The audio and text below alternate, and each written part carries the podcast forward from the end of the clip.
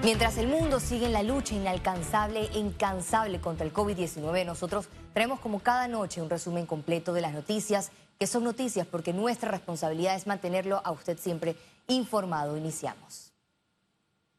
El Gobierno Nacional reafirmó su compromiso con la educación a través de su plan La Estrella Sigue Brillando y la primera fase de la plataforma Esther, la cual servirá para el retorno de las clases a distancia el próximo 20 de julio. Hemos diseñado una estrategia nacional de educación multimodal que en esta primera fase formarán como tutores virtuales a más de 3.000 docentes y beneficiará cerca de 32.000 estudiantes de duodécimo grado. En siguientes fases se integrarán de manera escalonada los distintos niveles educativos. ¿Cómo no sentir orgullo de nación cuando los gobiernos de otros países de la región solicitan nuestros materiales de enseñanza? Porque en los contenidos que estamos difundiendo a todo el país, con la ayuda de medios de comunicación privados, encuentran un valor en educación. La cifra de pacientes hospitalizados por coronavirus se eleva a más de 720 a nivel nacional, con más de 590 en sala y más de 125 en cuidados intensivos.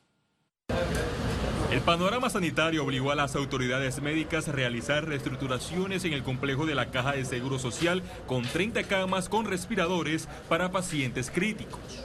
Hemos procedido a realizar una reingeniería en la disposición de los servicios que se ofrecen en el complejo hospitalario Dr. Arnulfo Arias Madrid. Esa reestructuración pasa por convertir una serie de salas comunes en salas que puedan atender pacientes críticamente enfermos. La demanda en el Hospital Arnulfo Arias Madrid creció de 80 a 300 tanques de oxígeno por día. Hemos tenido que trabajar día y noche colocando tuberías para oxígeno, ya que los equipos de ventilación mecánica, los equipos de oxigenación de alto flujo consumen una gran cantidad de oxígeno. El Ministerio de Salud sigue la misma ruta que otros países con el tratamiento de plasma convaleciente, donde las proteínas de los recuperados sirven como barrera o anticuerpos para evitar un estado de cuidados intensivos en los pacientes hospitalizados. Lo esperanzador es que las personas que han logrado sobreponerse al COVID-19 tienen esos anticuerpos activos y esos anticuerpos van a poder ayudar a que el paciente que no se está pudiendo defender lo haga mejor y salga más rápidamente de su cuadro crítico. El país, a pesar de contar con 100 camas del Hospital Modular Panamá Solidario, de mantener las cifras de hospitalizados, en las próximas semanas podría llegar a la máxima capacidad. Félix Antonio Chávez, Econius. La Asociación de Médicos Especialistas de Panamá está preocupada por las amenazas de muerte hacia el personal de salud que atiende a pacientes con coronavirus. Nosotros estamos muy preocupados, eh, comprendemos el nivel de estrés de la población, pero ese mismo nivel de estrés lo tenemos nosotros los médicos, que tenemos miedo de contagiarnos con el virus, de llevar ese virus a, la familia, eh, pero también ahora eh, tener miedo de que vayamos a ser asesinados cumpliendo con nuestro trabajo. Panamá registró en sus últimas 24 horas 20 fallecimientos a causa del COVID-19, la tasa más alta de su aparición en el país. Más detalles del comportamiento del virus a continuación escuchemos. De acuerdo con el informe epidemiológico, este lunes se registraron 26.752 casos de COVID-19 en el país. 722 nuevos casos, un total de 747 pacientes hospitalizados, 132 en cuidados intensivos, 615 en sala. Para hoy se reportaron 14.664 recuperados clínicamente. La cifra de fallecidos subió a 521.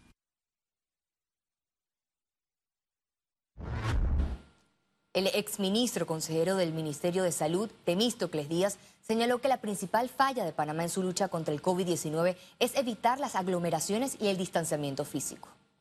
Para mí nosotros hemos fallado como país en evitar las aglomeraciones. ¿Por qué hemos fallado como país en evitar las aglomeraciones? Vaya, pusimos un bono solidario y habían pocos lugares que era necesario ponerlo, por supuesto, y no entro en detalle si es mucho o es poco, Recordemos que Panamá también ya subsidia eh, más de mil millones de dólares a la, a la población en diferentes eh, rubros, pero se puso un bono solidario y ese bono solidario produjo aglomeraciones en muchos supermercados o en muchos establecimientos o en algunos establecimientos que eran donde se podía hacer efectivo. El Ministerio de Salud notificó este lunes al PRD de la multa de 50 mil dólares por infringir las restricciones sanitarias tras una reunión en un restaurante de la localidad el pasado 18 de junio. Luego de recibir la multa, el secretario del PRD, Pedro Miguel González, anunció que se habilitará una de las cuentas de donaciones privadas para recolectar los fondos necesarios a fin de cancelar la multa impuesta por el MINSA. También reiteró que esta sanción no será pagada con los fondos del subsidio electoral. Marcos Castillero, Zenobia Vargas y Tito Rodríguez será la terna del oficialismo para la nueva directiva de la Asamblea Nacional. La posible reelección del diputado del Partido Revolucionario Democrático, Marcos Castillero, como presidente de la Asamblea es rechazada por diversos sectores de la sociedad civil debido a que no cumplió su promesa de cambios al reglamento interno en los primeros 100 días del primer periodo. A mí me hubiese gustado, por ejemplo, ver un miembro independiente de la Junta Directiva, un miembro de algún otro partido, que pudiese generar un contrapeso a las decisiones de la alianza PRD-Molirena. Sin embargo, aquí lo que se ve es la misma práctica de siempre esa cuota política de como alianza somos mayoría, entonces controlamos todos los puestos, controlamos el órgano. La bancada del PRD tomó distancia de la diputada Zuley Rodríguez, superada en votos por su colega Zenobia Vargas, para ocupar la primera vicepresidencia del legislativo. El, presidente de la Asamblea no es simplemente sentarse en una silla y dirigir el debate. Él y la directiva tienen el, el control y la responsabilidad de enfocar la agenda legislativa si a los diputados que conforman la directiva les hubiera interesado promover eh, eh, proyectos de ley que los hubo de transparencia, anticorrupción y para ayudar a la ciudadanía, se hubiera hecho. Fue por falta de voluntad. El partido Molirena nuevamente logró un espacio con Tito Rodríguez, aspirante a la reelección como segundo vicepresidente. De que tenga el respaldo los colegas no es sinónimo de que han hecho un buen trabajo, sino que quienes lo respaldan pretenden continuar con más de lo mismo, más de lo mismo que todos los panameños nos hemos quejado durante toda esta administración. El segundo periodo de la Asamblea Nacional iniciará el 1 de julio, donde los opositores también presentarán a sus candidatos, pese a que no son mayoría en el hemiciclo parlamentario. Félix Antonio Chávez, Econius. El presidente del Partido Cambio Democrático, Rómulo Rux, expresó que no tiene buenas expectativas sobre el discurso del presidente Laurentino Cortizo, su primer año de gestión, pues no existe una hoja de ruta clara ante el COVID-19. Este tema no se puede manejar políticamente. Él no puede esperar. Vamos a hacer el show el primero de julio y ahí voy a mencionar qué es lo que voy a hacer, porque la gente no aguanta más. Los empresarios, Hugo, ahora mismo no saben si ya tienen que olvidarse de su negocio, despedir a todo el mundo que está suspendido y dedicarse a otra cosa. Porque no se les ha dicho, aquí va a haber un fondo de tantos millones de dólares para que ustedes puedan preservar los empleos. En el sector turismo vamos a dedicar tanto para rescatarlo. En el sector de las pequeñas empresas, nosotros vamos a dedicar tantos millones de dólares. Eso no lo hemos visto. Y el presidente tiene que dar la cara, Hugo, tiene que salir más.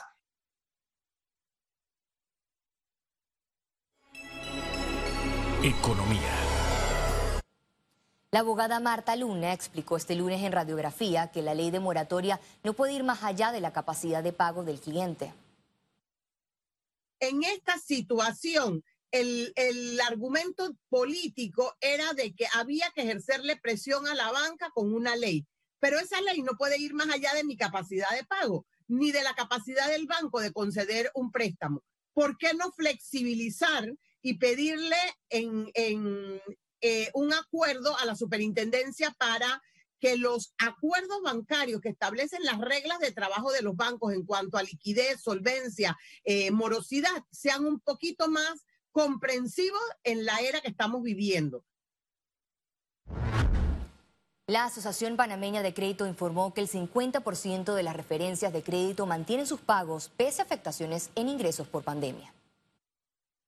Y eso es importante porque el agente económico, ya sea el banco, la cooperativa, la financiera, etcétera, tiene la obligación de reportar los pagos que se están haciendo y aquellos que no están pagando y que están en moratoria, entonces se le congela su periodo de, morosidad. Pero es importante que eh, el que está pagando tiene derecho a que ese pago le aparezca registrado en el sistema. Nosotros tenemos eh, alrededor del 50% de las referencias que está siendo actualizada con algún tipo de pago. Mejorar procesos con digitalización y negociación de fondos con multilaterales son los principales logros del Banco Nacional en los últimos meses. El próximo 2 de julio, el gerente general de Banco Nacional, Javier Carrizo, cumplirá su primer año a cargo de esta institución. Concentró su gestión en la atención al cliente y mejorar los procesos. Sentimos que había que mejorar los procesos de forma radical, porque eso atrasaba mucho el, servicio al cliente y frustraba a los colaboradores también. Entonces le hemos metido mucho al tema de procesos y tecnología. Entre los logros en materia tecnológica está la billetera electrónica nacional y la tarjeta clave transporte, mientras que en la cartera agropecuaria aumentó el plazo de los financiamientos. Actualmente el Banco Nacional es pieza clave para la reactivación económica del país. Nuestro gran reto ahora es cómo hacerlo llegar a la mayor cantidad de gente posible a través de instituciones que lleguen. Por ejemplo, nosotros no estamos en la microempresa y el Banco Nacional no tenía un departamento de pymes. Eh, por eso estaba, estaban pymes. Están muchas cooperativas que llegan a esos sectores.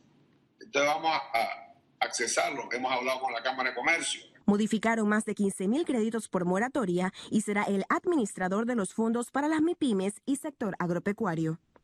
Ciara Morris, Econews.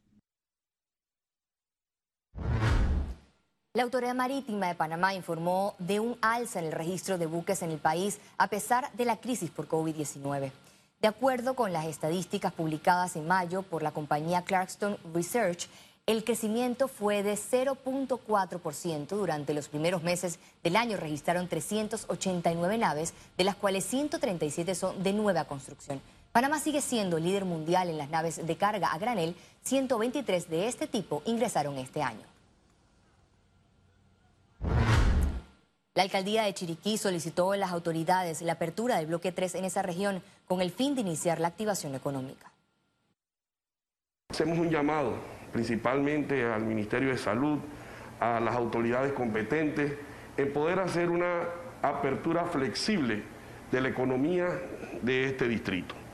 Y es precisamente porque hemos venido viendo las condiciones que se están dando y que tenemos que fortalecer aquellos negocios que poco a poco y según obviamente las adecuaciones que establecen las autoridades competentes, podemos hacerlo.